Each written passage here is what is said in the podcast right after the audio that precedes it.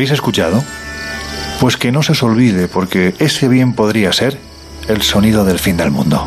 Venga, empezamos. En los años 60, astrofísicos como Joseph Allen Hynek, asesor de Steven Spielberg en encuentros en la tercera fase, o el francés Jacques Vallée, fundaron un colectivo secreto para investigar las anomalías que se producían en los cielos del planeta. La conclusión a la que llegaron es que la ciencia, en muchos casos, no podía explicar lo que estaba sucediendo. Aquel colectivo fue conocido como el Colegio Invisible.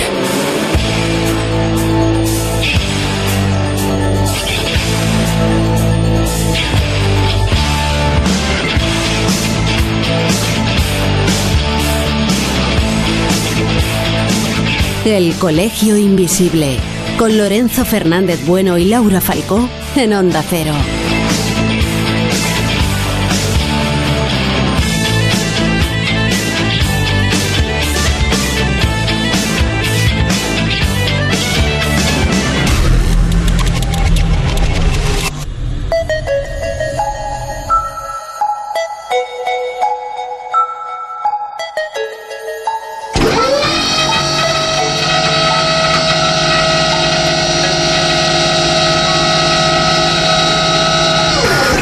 Dicen que, que, es la amenaza invisible y no os hablamos de virus o bacterias, porque además esta amenaza, cuando llegue, porque llegará, lo hará desde arriba. Mirad, eso que acabáis de escuchar es el sonido que provoca un meteorito al entrar en la atmósfera. Un meteorito de un tamaño tan minúsculo que rara vez llega a colisionar con Tierra. Pero los hay más grandes. Son conocidos como NEO, Near Earth Object, y cada cierto tiempo pasan cerca. Estamos hablando de distancias siderales, pero sí, pasan cerca de nuestro planeta.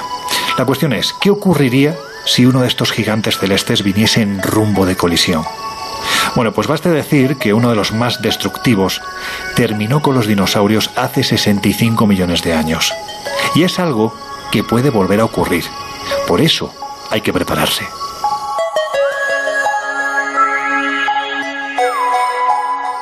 Y es que la situación preocupa, y mucho. Tanto que hay una oficina dependiente de la NASA dedicada a seguir estos cuerpos espaciales, ¿verdad, Laura? Pues en la actualidad la Agencia Espacial Norteamericana realiza un seguimiento constante de aquellos objetos que se aproximan a la Tierra y cuyo diámetro, pues lógicamente, supera el del kilómetro, que es quizás eh, esa medida que puede llegar a ser realmente un problema, ¿no? Según comenta Charles Bolden, que es el administrador jefe de la NASA, si un asteroide llega a tener ese volumen y se aproxima en rumbo de colisión directa hacia una ciudad, pongamos Nueva York, salvo rezar, poca cosa nos queda por hacer. Parece sorprendente, ¿no? Que a estas alturas de la película y con todo lo que se supone que están haciendo tipo escudo antimisiles y guerra de las galaxias no seamos capaces de prever o de defendernos eh, con antelación de algo así, pero esto es lo que tenemos.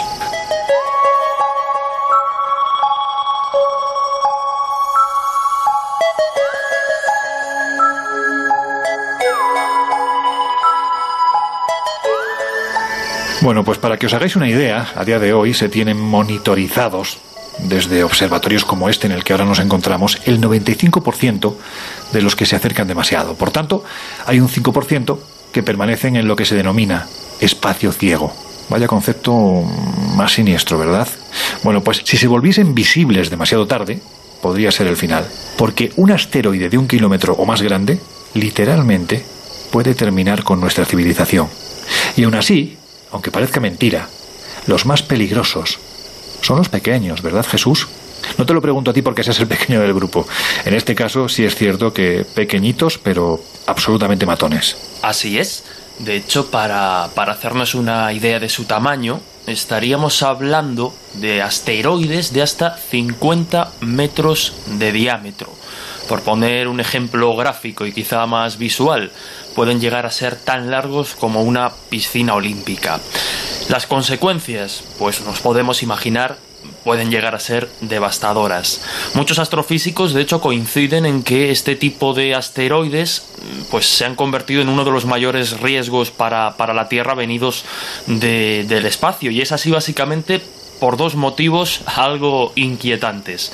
Son muchos, son muy abundantes y importante. Un gran porcentaje ni siquiera han sido detectados.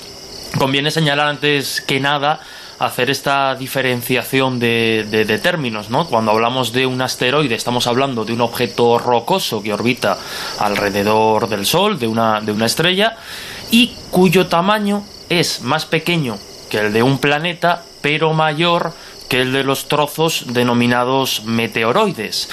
Los meteoritos, los meteoros de los que hablamos, muchos de los que vemos en, el cielo como, como estrellas fugaces, sería una pequeña parte de un meteoroide, que a su vez pues es una pequeña parte de un asteroide o un cometa. Hay que comprender que nuestro planeta, que el planeta Tierra está situado en una especie de, galería de tiro cósmica y que el universo nos tiene en, su punto de, mira.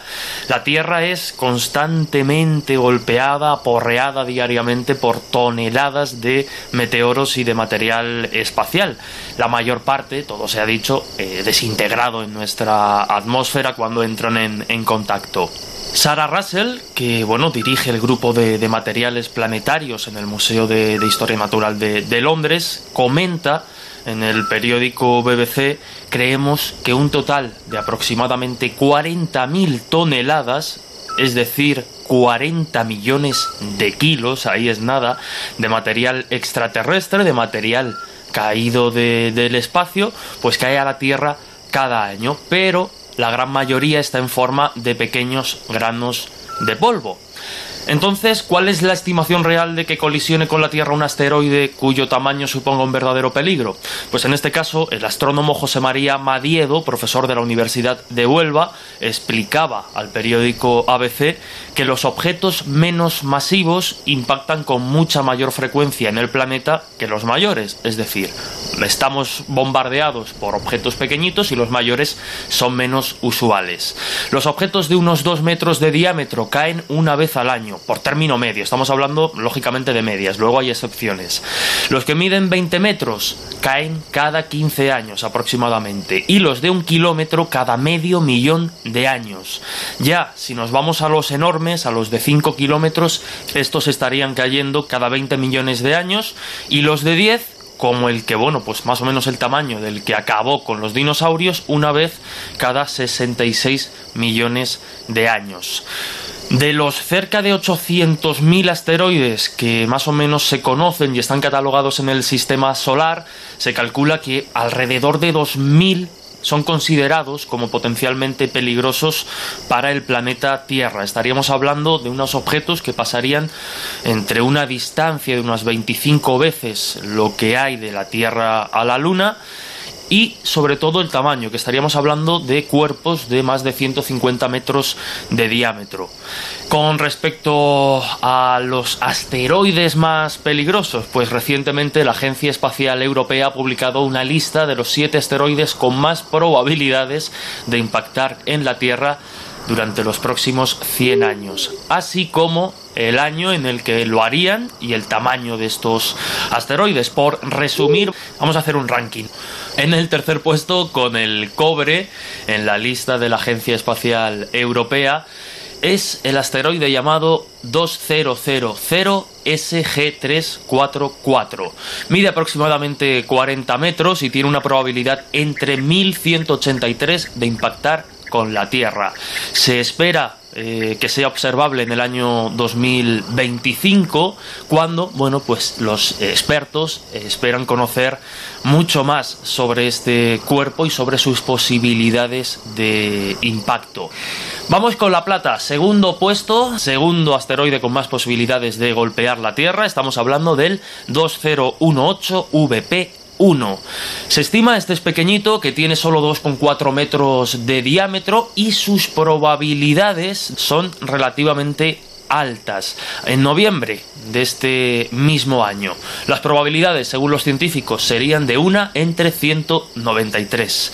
Y llegamos al número 1, el asteroide con más probabilidades de golpear la Tierra conocido hasta el momento sería el 2010 RF 1-2.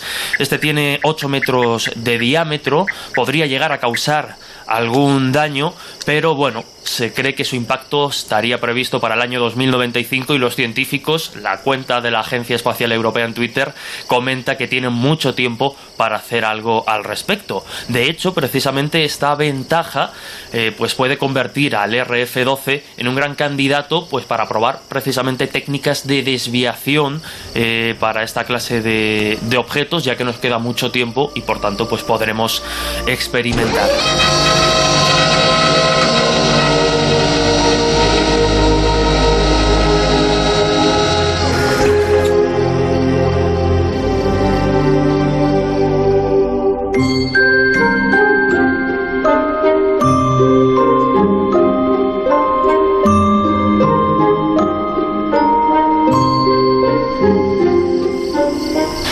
Bueno, pues ya tenemos claro que son los neos, que son más de los que imaginamos, lo que nos lleva a pensar que vivimos metidos en esta especie de cápsula flotante en el espacio sin ser conscientes de las amenazas que casi cada día pasan por ahí arriba, que los pequeños son los más guerreros porque aparecen casi con el tiempo justo para reaccionar y de momento no ha hecho falta precisamente eso, reaccionar.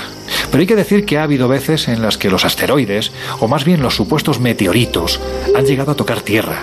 Y cuando se ha acudido al lugar de la colisión, nada nada. Venga, Miguel, que ya sabes por dónde voy. ¿Qué ocurrió en tu Tierra en el año 1991 que todavía hoy, casi 30 años después, sigue sin estar claro? Bueno, por los vecinos de una aldea coruñesa que se llama Cando de Arriba, que pertenece al ayuntamiento de Outes, se encontraron en el monte con un espectáculo absolutamente dantesco. En la ladera del monte se abría un agujero aproximadamente de 29 metros de largo, 13 de ancho y uno y medio de profundidad.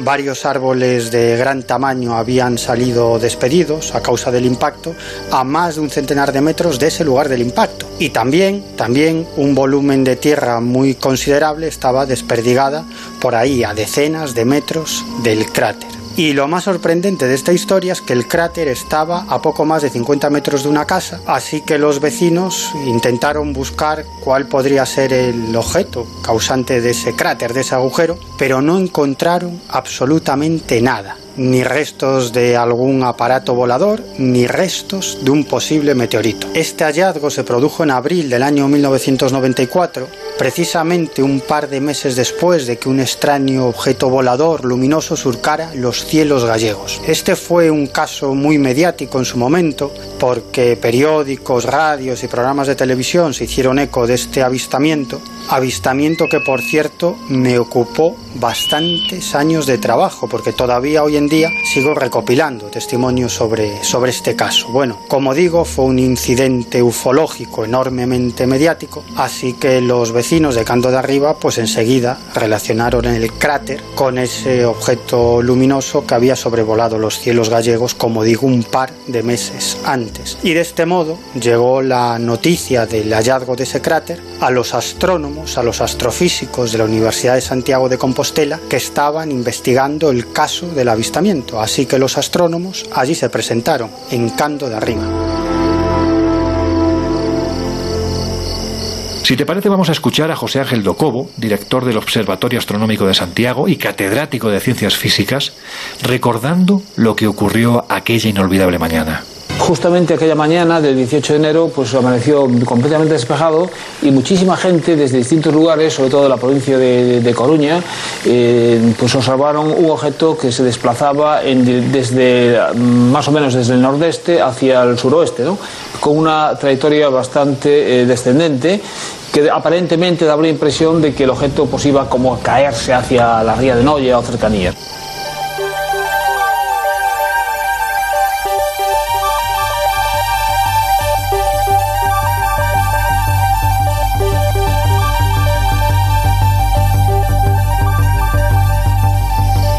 Parece evidente que por la descripción que hacía José Ángel Docobo, de lo que a su vez vieron los testigos, bueno, pues eso, parece que hay pocas dudas de que se tratase de un meteorito. Las sorpresas llegan cuando os enteráis que la noche anterior hay varias llamadas a la Guardia Civil de Santiago de gente que asegura estar viendo extrañas luces en los cielos, ¿no? Bueno, lo verdaderamente interesante del hallazgo de este cráter en Cando de Arriba es que estaba precisamente dentro del área que los astrónomos habían delimitado como posible lugar de impacto de ese objeto luminoso que había surcado los cielos gallegos a las 8 y cuarto de la mañana del 18 de enero del año 1994. Yo entonces era un chaval, estaba en el instituto, pero bueno, me dedicaba más a perseguir ovnis que a estudiar, todo hay que decirlo, ante la desesperación de mis pobres padres. Y ya desde ese 18 de enero del año 1994 empecé a recopilar bastantes testimonios de este avistamiento sobre el terreno, siempre junto a José Lesta, que entonces era mi inseparable colega de aventuras tras todo tipo de misterios, sobre todo detrás del fenómeno ovni. Y sobre este caso, por ejemplo, recuerdo el testimonio de José Manuel Arca Esteve, que estaba a las 8 y cuarto de la mañana de ese 18 de enero de 1994 en una parada de autobús de la localidad coruñesa de Os Ángeles. Allí estaba este hombre tan tranquilo cuando de pronto observa un objeto luminoso seguido de una cola o rastro también luminoso que surcaba el cielo a gran velocidad y en trayectoria descendente. Este hombre lo que hizo fue avisar enseguida a la Guardia Civil y varios miembros de la Benemérita iniciaron una operación de rastreo en la zona porque se temían que se pudiese haber producido alguna clase de accidente aéreo. Bueno, el caso es que a medida que avanzaba el día, diferentes medios de comunicación gallegos, comisarías de policía, cuarteles de la Guardia Civil y otras instituciones comenzaron a recibir cientos y cientos de llamadas de personas que decían haber observado ese fenómeno, es decir, esa bola luminosa seguida de ese rastro también luminoso y en trayectoria descendente. Em, bueno, ante el cariz que tomaron estos acontecimientos, pues miembros de Emergencia SOS Galicia, de Protección Civil y de la Guardia Civil, pues iniciaron unas labores de búsqueda, unas labores que se demoraron durante varios días, aunque al final la verdad que no encontraron absolutamente nada. Pero este caso empezó a tomar un cariz verdaderamente interesante cuando los astrónomos que estaban investigando el caso declararon públicamente que por las características de ese objeto volador se descartaba que fuera un objeto natural, es decir, que fuera un meteorito. Pero, pero, también descartaban que este objeto se tratara de algo artificial conocido. Entonces, claro, si no era ni un objeto natural ni un objeto artificial conocido, ¿qué demonios era? Bueno, empecemos por el principio. ¿Por qué no podía ser un objeto natural? Pues porque basándose en numerosos testimonios, los astrónomos calcularon que la velocidad del objeto volador había oscilado entre 1 y 3 kilómetros por segundo, cuando la velocidad de cualquier bólido, es decir, de un asteroide, de un meteoro, de un cometa, es de entre 30 y 70 kilómetros por segundo.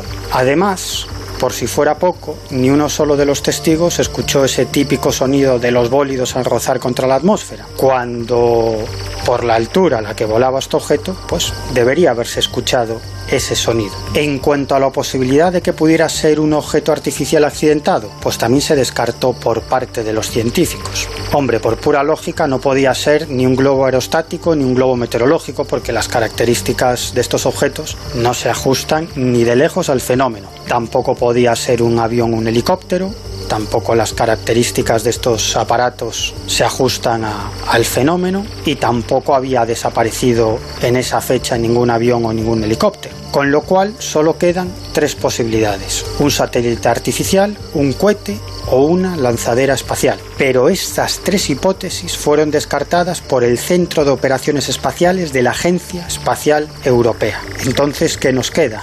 Pues un misterio absolutamente enorme. Y no es hasta dos meses después, bueno, pues que se empieza a arrojar algo de luz sobre este asunto, o más bien a enturbiarlo un poquito más, porque todo vuelve a, bueno, pues a revitalizarse cuando más o menos ya se había olvidado a raíz de una llamada que hace una vecina de Cando al Observatorio Astronómico de Santiago. Ella se llamaba Elena Dosil, y si os parece, Vamos a escucharla. Creían que había un objeto extraño que había caído en algún sitio, pero ellos no, sabían dónde. Entonces pedían información, que si alguien sabía eh, o creía dónde había caído, pues que informase. Creyendo que sabía dónde había caído ese objeto, pues llamé al Observatorio Astronómico de Santiago y eh, le informé que creía que era en un lugar que se llamaba Cando.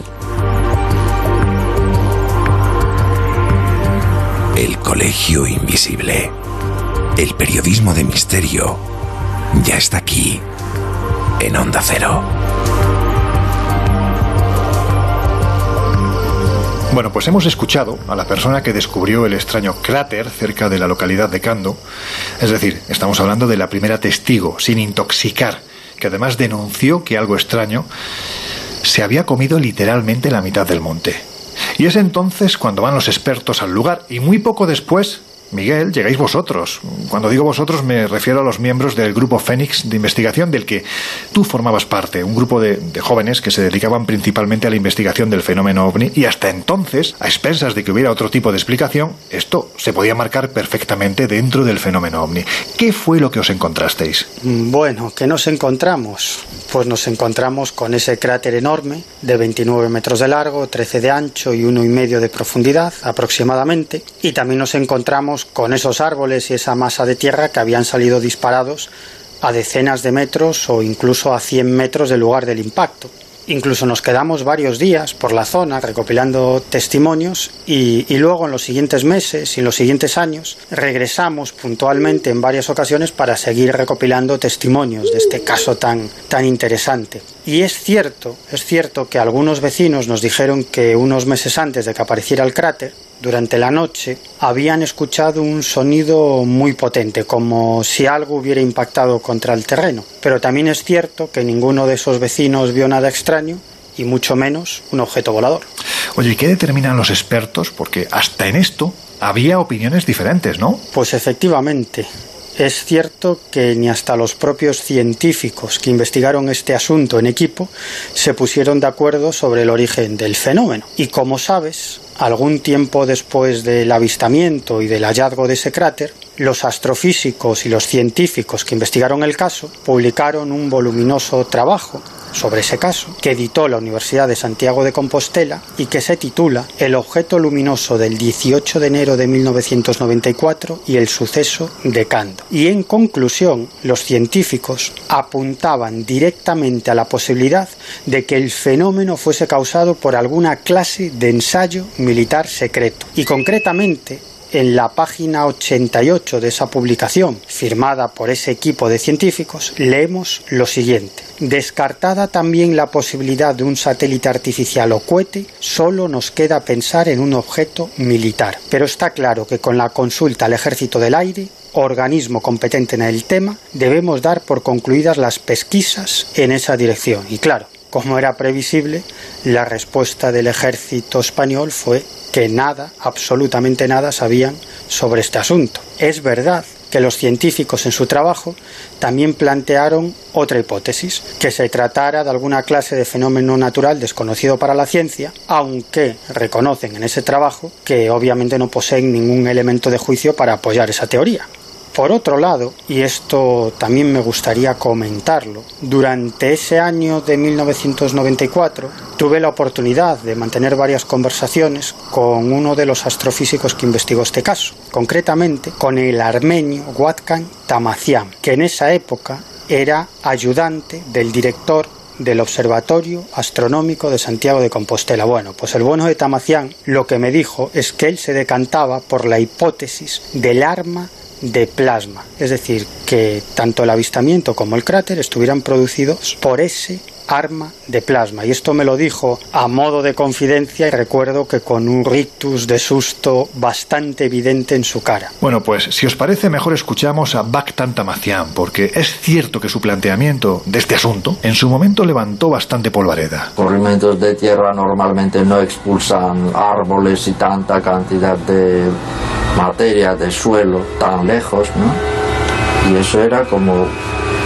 una expulsión o una reacción a una caída de un cuerpo.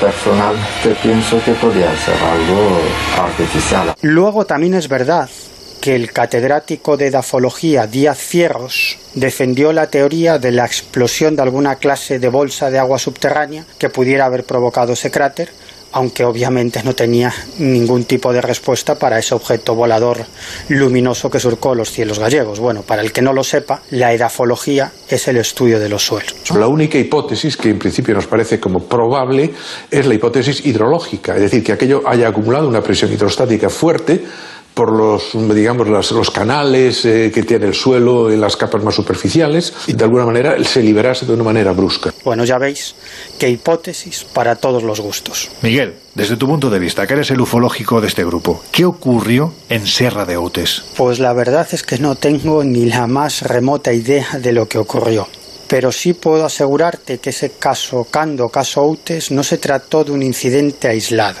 porque en los siguientes años continuaron viéndose objetos luminosos de las mismas características y también con trayectoria descendente que surcaban los cielos gallegos. Escribí casi un libro entero sobre todos estos casos que estuve investigando durante años, así que imagínate, necesitaría por lo menos 20 programas para explicar cada uno de esos casos y me parece que no estáis por la labor. Pero bueno, por centrarme, solo en uno de esos casos. En la noche del 14 de junio de 1996, es decir, aproximadamente dos años y medio después del caso Cando o el caso Utes, la historia vuelve a repetirse.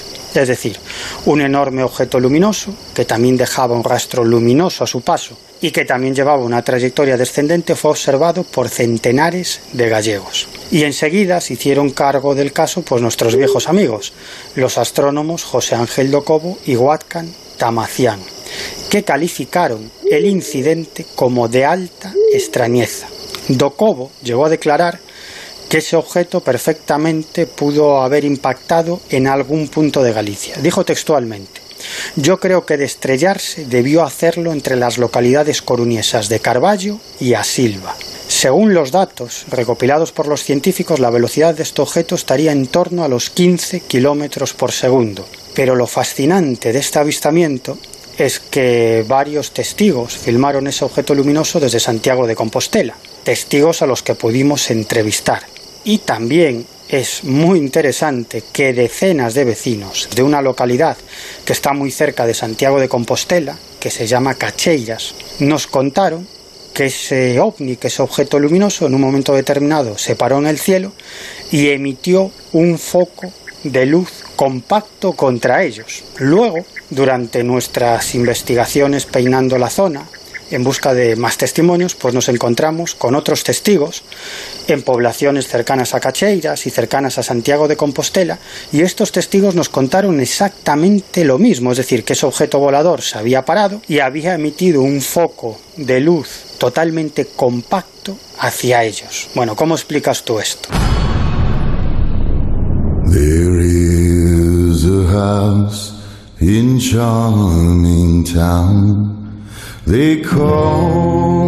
En unos minutos volvemos a abrir las puertas del Colegio Invisible en Onda Cero.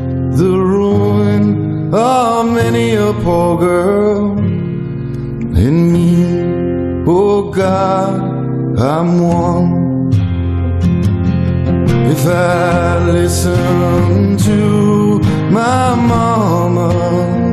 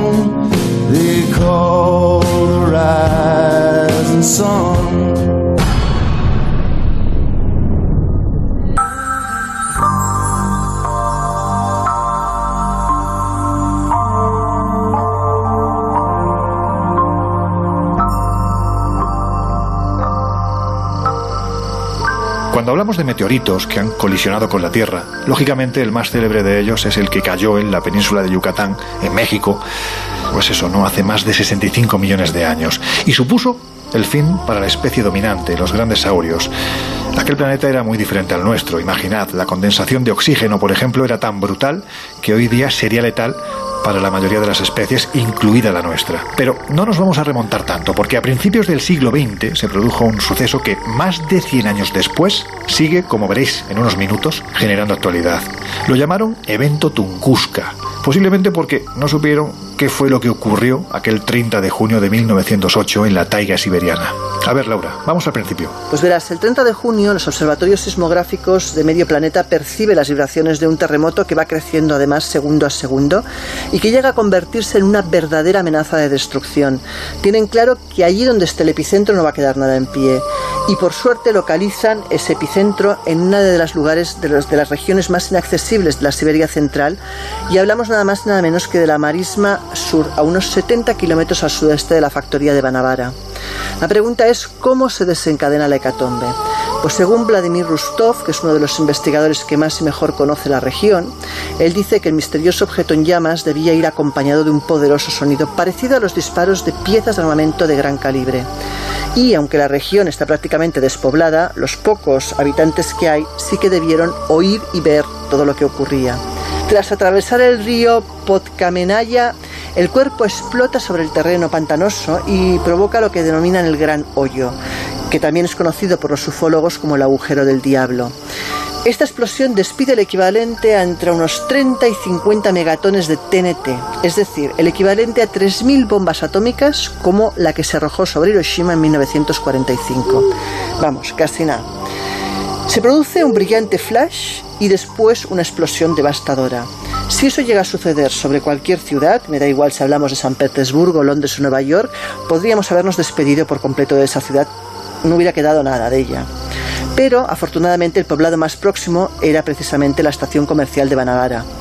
La explosión aplastó 30 millones de árboles de la taiga y produjo un terremoto cuya onda sísmica se registró en localidades rusas no tan cercanas, incluso en la localidad alemana de Jena. Pero no solo eso, sino que la descomunal onda expansiva que libera la explosión posterior devastó 2.150 kilómetros cuadrados de bosque y el destello de energía que se produce quema unos 200 kilómetros cuadrados de vegetación. Además de todo eso, poco después se inicia una tormenta local magnética que dura unas cuatro horas y que produce desarreglos geomagnéticos en la atmósfera similares a los que precederían a una explosión nuclear. La historia es tan rocambolesca que hasta prácticamente 20 años después no se logró rescatar ningún testimonio de lo ocurrido. Rocambolesca y que con solo ver las imágenes del miembro de la Academia de Ciencias rusa, Leonid Akulik, son imágenes de 1927, os estamos colgando ahora mismo estas imágenes en nuestro Twitter, en arroba colinvisibleoce, bueno, pues nos podemos hacer a la idea de que llegar hasta allí no era precisamente fácil. Pero llegaron. Y una vez allí, ¿Qué fue lo que se encontraron? Pues verás, fue Leonid Andreyevich Kulik quien decidió hacer un seguimiento de este tema y le llevó casi seis años el poder persuadir a la Academia Soviética de las Ciencias para que destinara los fondos necesarios para llevar a cabo semejante expedición hasta Tunguska. El caso es que en febrero de 1927 Kulik y su ayudante Oswald Wellich dejan Leningrado y van hasta Siberia. Y es el 30 de mayo del 27 cuando la expedición llega más o menos a unos 70 kilómetros al norte de, de Banavara y ahí Kulik inspecciona la zona y llega a las siguientes conclusiones, algunas sorpresivas. La primera, que el bosque había sido aplastado de forma radial, que una extensa zona, hablamos de 8 kilómetros de ancho, tenía todos sus árboles chamuscados que parecían totalmente desprovistos de ramas, pero en cambio se mantenían en pie, como si fueran pues, postes, y que la zona lo que confirmaba, visto el aspecto, es que el meteorito no habría tocado suelo, sino que habría explotado en el aire. Que se encuentran unos rastros de quemaduras muy raras en los árboles caídos, que no corresponderían con las quemaduras típicas de un incendio. Y además que el crecimiento eh, de los árboles estaba siendo anormal y eso se unía con el descubrimiento de mutaciones genéticas en los mismos. Por si ello fuera poco, en el epicentro de la colisión no hallaron ningún cráter ni ningún resto de meteorito. Esto hizo que la conclusión fuera nula, porque no consiguieron llegar a una conclusión clara.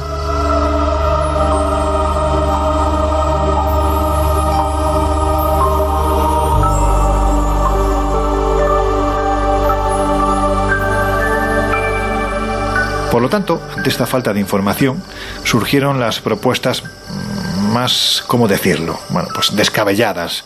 Jesús, cuéntanos, ¿quién fue Alexander Kazanchev ¿Y qué propuso este hombre? Pues este hombre fue un escritor de ficción, también exmilitar, que apasionado por el tema, por el enigma de Tunguska, se metió a fondo a, a, investigarlo. De hecho, pues sus ideas, sus tesis a este respecto sirvieron para plantear, para que creciese la, la idea de que el objeto hubiese sido no artificial, había explotado a cierta altura y no llegó a colisionar con la superficie, que es algo que ha calado y que, bueno, pues bastantes eh, científicos han barajado esta posibilidad. Pero aquí viene la vuelta de tuerca hacia la, fantasía, porque, porque propuso este autor que realmente lo que cayó en Tunguska no se trataba de un objeto, sino de dos. Pero cuidado, dos naves interestelares, dos naves extraterrestres que en plena batalla pues habrían provocado eh, una la detonación de la otra, la, la, la, vencedora lógicamente huyó, pero la vencida, la nave que cayó en batalla, sería el objeto que efectivamente pues provocó todos los misterios de los que estamos hablando. Pero volviendo a la hipótesis de Alexander Kazantsev, él y, otros después recuperaron la posibilidad de los dos objetos, como por ejemplo el grupo de exploración independiente de, de Tunguska, que en sus inicios estuvo formado por varios científicos eh, nacidos en esta región de, de Siberia, y defendían la idea, insisto, de los dos objetos, basándose en los estudios y propuestas de un miembro de la Academia de, Ciencias rusa, director de la expedición interdisciplinar independiente de Tunguska, Gregory Vasiliev, que reflejaba el testimonio de numerosas personas que habían avistado el objeto a primera hora de la mañana en la comarca del río Ángara, mientras que otro grupo aseguraba haberlo visto ya a la tarde en las inmediaciones del río Nizinaya, en Tunguska. Es decir, nos encontramos en voz de los propios testigos la posibilidad de dos meteoritos, dos objetos diferentes. A ver, Laura, vamos a poner un poco más de neblina sobre este asunto porque si nos ceñimos a las investigaciones puramente científicas, es decir, alejadas de las ideas de autores de ficción más o menos disparatados, surgen todavía más misterios alrededor de lo ocurrido. Vamos, que había ciertos rasgos del fenómeno que no se explicaban con las hipótesis del cometa o la del meteorito. Sí, de hecho el doctor en química Víctor Zuraflev propone hasta cinco. La primera dice que la zona nivelada del bosque tiene unos contornos muy peculiares, que parecen incluso la forma de una mariposa gigante y que también tiene una estructura regular muy compleja.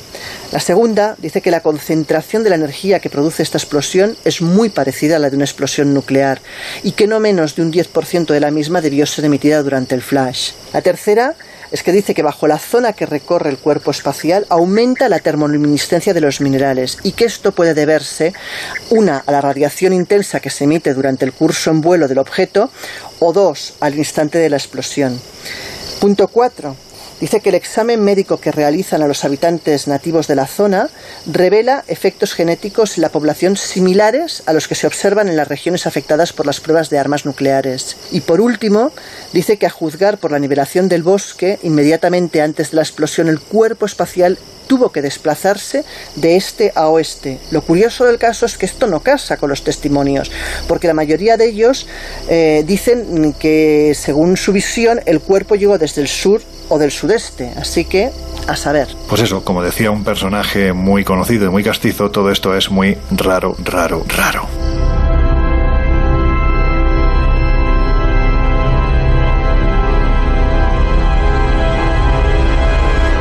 Meteorito inteligente, un cuerpo celeste que se fusionó con Tierra, una explosión a varios kilómetros de altura. Incluso se llegó a hablar de bolsas de gas o de nubes de mosquitos para explicar este asunto. Pero lo importante es que las expediciones, desde aquel año de 1908, no han dejado de producirse porque el asunto vamos a decirlo finamente, venga, el asunto es la pera. A ver Jesús, vamos a hablar de las últimas. Pues a ver, si hablamos de las últimas y de las más relevantes o de las más sugerentes, podríamos hablar de aquella que tuvo lugar a finales del siglo XX, comienzos del XXI, entre los años 1999 y 2002, cuando pues varios investigadores de la Universidad de Bolonia llegaron al epicentro de la, de la explosión. En este caso, los científicos italianos hallaron algo pues que vamos a decir que era evidente o por lo menos se intuía, pero que no se había registrado, como era un aumento de la biomasa en la zona, así pues como las diferentes mutaciones genéticas registradas en diferentes árboles, en plantas, en todos estos seres vivos que se encontraban en el camino, en la trayectoria que, que hubo de seguir el bólido tras, tras su impacto. La conclusión de estos investigadores, recordamos, de la Universidad de Bolonia, fue rotunda e insistimos, confirmaba algo que, era casi eh, lógico, algo que se intuía. El objeto que, que cayó en 1908 provocó una alteración en los procesos naturales de la vegetación de la zona. Pero no solo eso, es que además se cuantificaron alteraciones eh, en la sangre, alteraciones en el factor RH de, de la sangre de algunos de los habitantes. Todo esto, pues sumado a los restos registrados y analizados en los árboles, en, en la vegetación, pues lo que hacía era incrementar lógicamente el enigma de Tunguska y también darnos pues algunas piezas más para, para continuar. Pero otra de las últimas tiene lugar en el año 2009, en esta ocasión comandada por un grupo de expertos de la Universidad de Cornell. Aquí los indicios de estos investigadores proporcionaban evidencias sólidas de que el objeto que pudo provocar el enigma Tunguska fue un cometa. Cuando hablamos de un cometa ya sabemos que incorporamos ese elemento del núcleo de, hielo que los, que los caracteriza en cierto modo y por tanto eh, este núcleo de hielo se habría deshecho rápidamente tras entrar en contacto con, con nuestra atmósfera y aquí hallaríamos pues una, una respuesta a uno de los grandes enigmas de, de, Tunguska, el hecho de que no dejase huellas, ¿no? hablando entre, entre comillas. Sin embargo, mm, pues esta hipótesis, esta teoría entra en contradicción con algunas pues de las otras muestras que, han encontrado los otros grupos de científicos que se han acercado hasta, hasta Tunguska, donde nos encontramos pues elementos característicos eh, en algunos asteroides. Además, pues por tanto, bueno, pues estaríamos en contradicción ¿no? entre esta posibilidad del cometa y la de que se tratase de, de, un asteroide o de otro, de otro cuerpo. Para más pistas dentro de este enigma, dentro de este puzzle, hay científicos que creen que lago Checo, un lago poco, poco profundo, situado aproximadamente a 5 kilómetros de, de, la zona, puede esconderse el cráter de la explosión. El equipo llegó a esta conclusión después de un estudio sísmico y magnético donde se observó que los sedimentos eh, de este lago se habían estado formando durante 100 años, lo que coincide en el tiempo con el evento Tunguska, recordamos, 1908. Es más, se encontraron también evidencias de la existencia de un objeto cerca de la mitad del fondo del lago, lo que podría ser, quién sabe, algún resto de, este meteorito de este objeto. En fin, más piezas, decíamos, para, para este gran enigma que es Tunguska.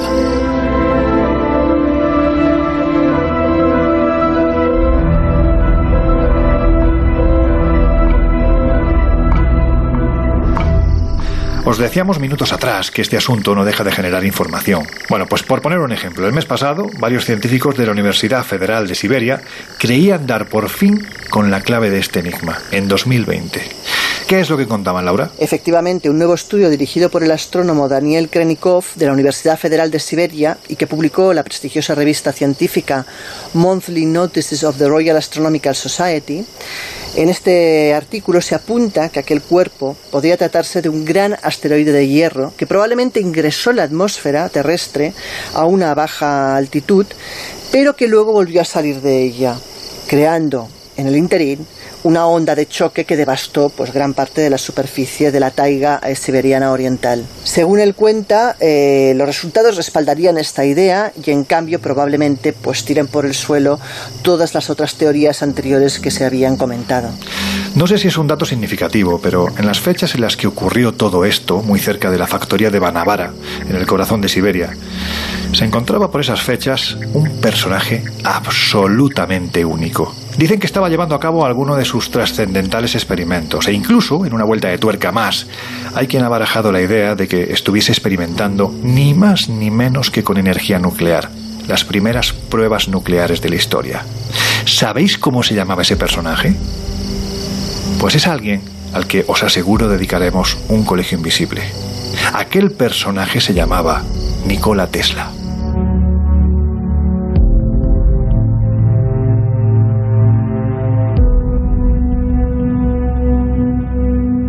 El Colegio Invisible en Onda Cero.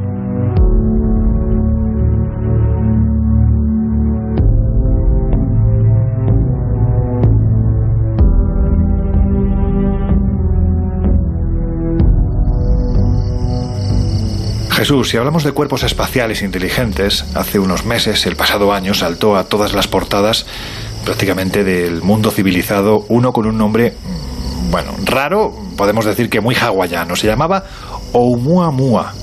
No sé si lo he pronunciado bien. Anda, dinos por qué se hizo tan famoso. Pues se hizo tan famoso por una razón muy sencilla, y es que Oumuamua es único. Se trata de un objeto que, como recordarán muchos, generó mucha polémica porque no se sabía muy bien de qué demonios se trataba. Si un asteroide exótico venido de otro lugar, si una nave extraterrestre, como quisieron decir algunos, o piezas de una nave, en fin, ahora, ahora veremos. Pero como digo, es único porque es el primer cuerpo celeste que se sabe que ha visitado nuestro sistema solar venido desde, desde otro. Y como decíamos, pues ha sido descrito o ha sido intentado catalogar de muchas maneras. Un cometa, un asteroide, una nave espacial en forma de cigarro puro, tan común para los aficionados a la, a la ufología. Y fíjate, porque hay otra nueva hipótesis, hay otra nueva posibilidad para Oumuamua, ya que diferentes astrónomos de la Universidad de Yale y la Universidad de Chicago proponen que puede ser un iceberg de hidrógeno. Pero, ¿qué sabemos de, este objeto? Pues sabemos que mide aproximadamente 300 metros de largo, que viajó por el espacio durante millones de años antes de ingresar en nuestro sistema solar y ahora ha pasado más allá de la órbita de Saturno y saben o dicen los expertos que viajará otros 10.000 años antes de salir, antes de escaparse de nuestro sistema solar. Como digo, es una anomalía porque hasta el momento no se había presentado algo de estas características para eh, estudiar. Así que todavía están los científicos dándole vueltas a este objeto a ver qué demonios sabemos de él y por tanto qué podemos aprender. En fin, que apenas si podemos ver un porcentaje muy pequeñito del espacio que tenemos sobre nuestras cabezas y es evidente que da para mucho.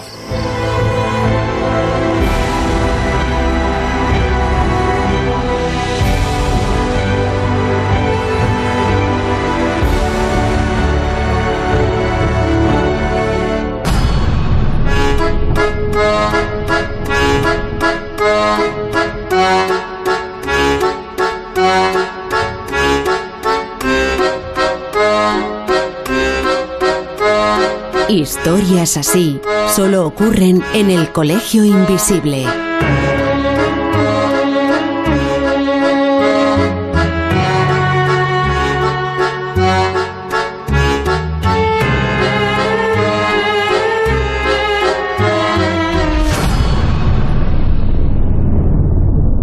Ain't no sunshine when he's gone. It's not warm. La verdad es que llegados a este punto es difícil concluir algo sobre este tema de los meteoritos porque es indudable que al contrario de lo que decía el naturalista francés Georges Cuvier, no sé si lo he pronunciado bien, tu francés eh, Jesús en este caso es mejor, bueno, pues cuando este hombre aseguraba que las piedras no pueden caer del cielo, pues porque en el cielo no hay piedras. Pues eso, que lo cierto y verdad es que algún día va a caer alguna. Nuestra pervivencia como especie pues va a depender del tamaño de esta piedra. Ahora bien, en casos como Outes, Tunguska o incluso más recientemente el de Oumuamua, ¿De qué estamos hablando? ¿Pensáis que puede haber algo más? Bueno, ya sabéis que yo suelo, suelo ser bastante escéptico y aunque estoy abierto a las sorpresas inmensas que nos depara el universo, también hay que ser conscientes, y por ejemplo objetos como Oumuamua lo, lo, demuestran, de que aún somos muy ignorantes a pesar del esfuerzo, el empeño y bueno, pues la gran capacidad de, de, los científicos para comprender y saber un poquito más día a día. Pero insisto, objetos como este asteroide exótico, vamos a llamarlo así, venido de otro sistema, demuestran que bueno, pues que sabemos todavía muy poquito y que, insisto, otra cosa bastante llamativa es que muchos de estos cuerpos son invisibles todavía a, la visión humana, ¿no? Podríamos decir. Por lo tanto, creo que aquí eh, el mayor miedo o el mayor misterio sigue siendo ese desconocimiento de muchas cuestiones. Así que habrá que seguir investigando y divulgando para estar preparados ante estas amenazas, algunas invisibles por no verlas y otras tremendas, como, como hemos comentado. Bueno, no sería la primera vez que pruebas armamentísticas o experimentos extraños han estado camuflados bajo otros supuestos. Y estos casos que hemos comentado que realmente tienen pues cosas extrañas y que cuestan de explicar, pues podría ser que tuvieran algo que ver con este tipo de, de, experimentaciones. Pues para mí la amenaza de estas rocas asesinas que provienen del espacio, como la amenaza de esta puta pandemia de coronavirus que estamos sufriendo y de las pandemias que pueden venir, a mí todo esto me lleva a reflexionar sobre lo absolutamente frágiles que somos los seres humanos porque yo creo que no somos conscientes de que levantarnos cada mañana es un auténtico milagro. Cada día estamos expuestos a infinidad de peligros de los que creo que no somos conscientes y gracias a Dios porque si no ni siquiera viviríamos. Yo pienso que mañana puede desaparecer toda la especie humana de la faz de la Tierra a causa del cambio climático, a causa de la destrucción de la naturaleza que estamos provocando y no pasaría absolutamente nada el universo seguiría existiendo sin nosotros. Mañana podría desaparecer el planeta Tierra al completo por el impacto de un supermeteorito o incluso por infinidad de eventos cósmicos todavía mucho más destructivos y tampoco pasaría absolutamente nada. La Tierra podría reventar en mil pedazos y el universo seguiría existiendo. En definitiva, que creo que somos tan poca cosa y sin embargo nos creemos tan importantes. En fin.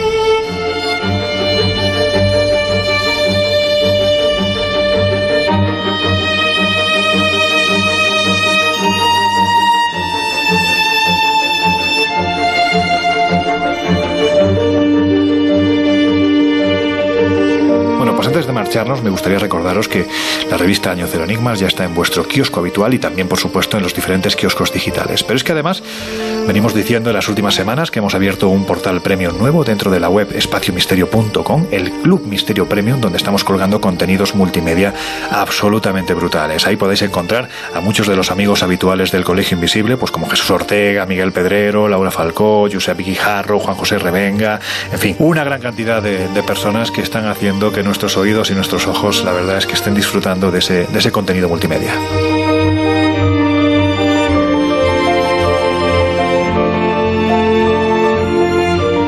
Y si queréis poneros en contacto con nosotros, ya sabéis que estamos en el mail elcolegioinvisible arroba onda.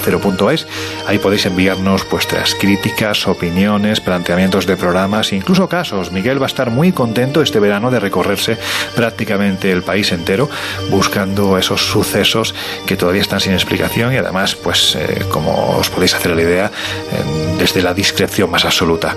También podéis encontrarnos en redes sociales, en Twitter, por ejemplo, como arroba coleinvisibleoce y, por supuesto, en Instagram y en Facebook, donde estamos colgando gran parte de los contenidos de los que os venimos hablando desde que empezamos esta temporada. Bueno, pues en Facebook y en Instagram, como os decimos, como el Colegio Invisible en Onda Cero.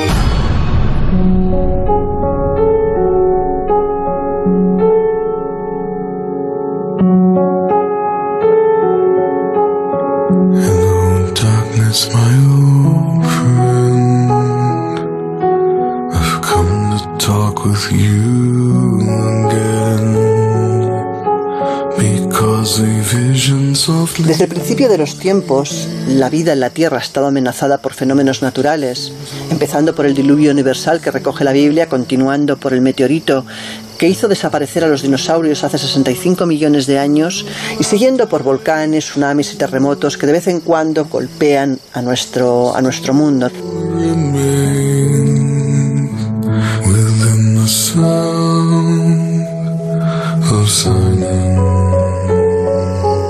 Es difícil luchar contra ello. Sin embargo, es un miedo que viene con nosotros desde el inicio de los tiempos y de hecho se recoge en muchísimas profecías antiguas.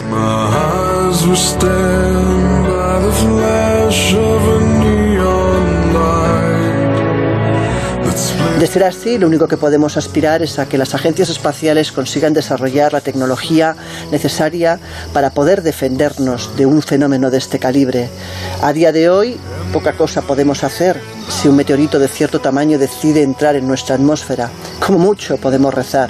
Quizás esa sea la forma que tiene eh, la Tierra y el universo de defenderse de la agresión del ser humano.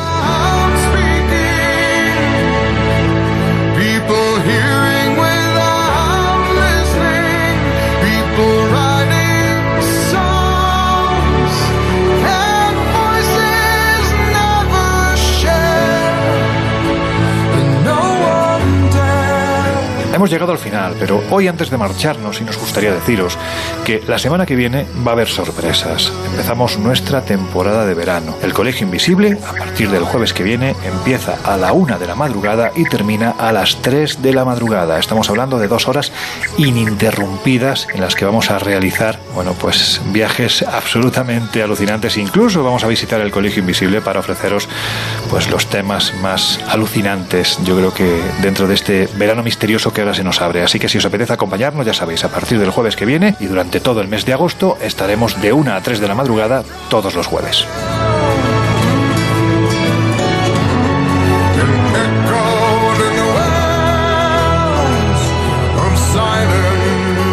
Echoed in the wells of silence. Y ahora sí, llegamos al final. Laura Falcó, nos oímos dentro de siete días y además nos vamos a oír un poquito más.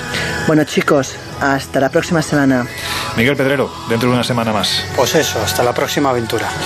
Jesús Ortega, vete preparando. La semana que viene dos horas. Así que, bueno, pues hay que meter todo ese contenido que habitualmente nos tenemos que dejar fuera del Colegio Invisible por cuestión de tiempo. Venga, que nos oímos. Bueno equipo, pues un placer como cada semana. Hasta el próximo viaje.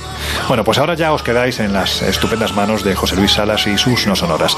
Nosotros cerramos ya las puertas del Colegio Invisible por hoy. Nos volvemos a oír dentro de una semana. Que seáis muy, muy, muy felices.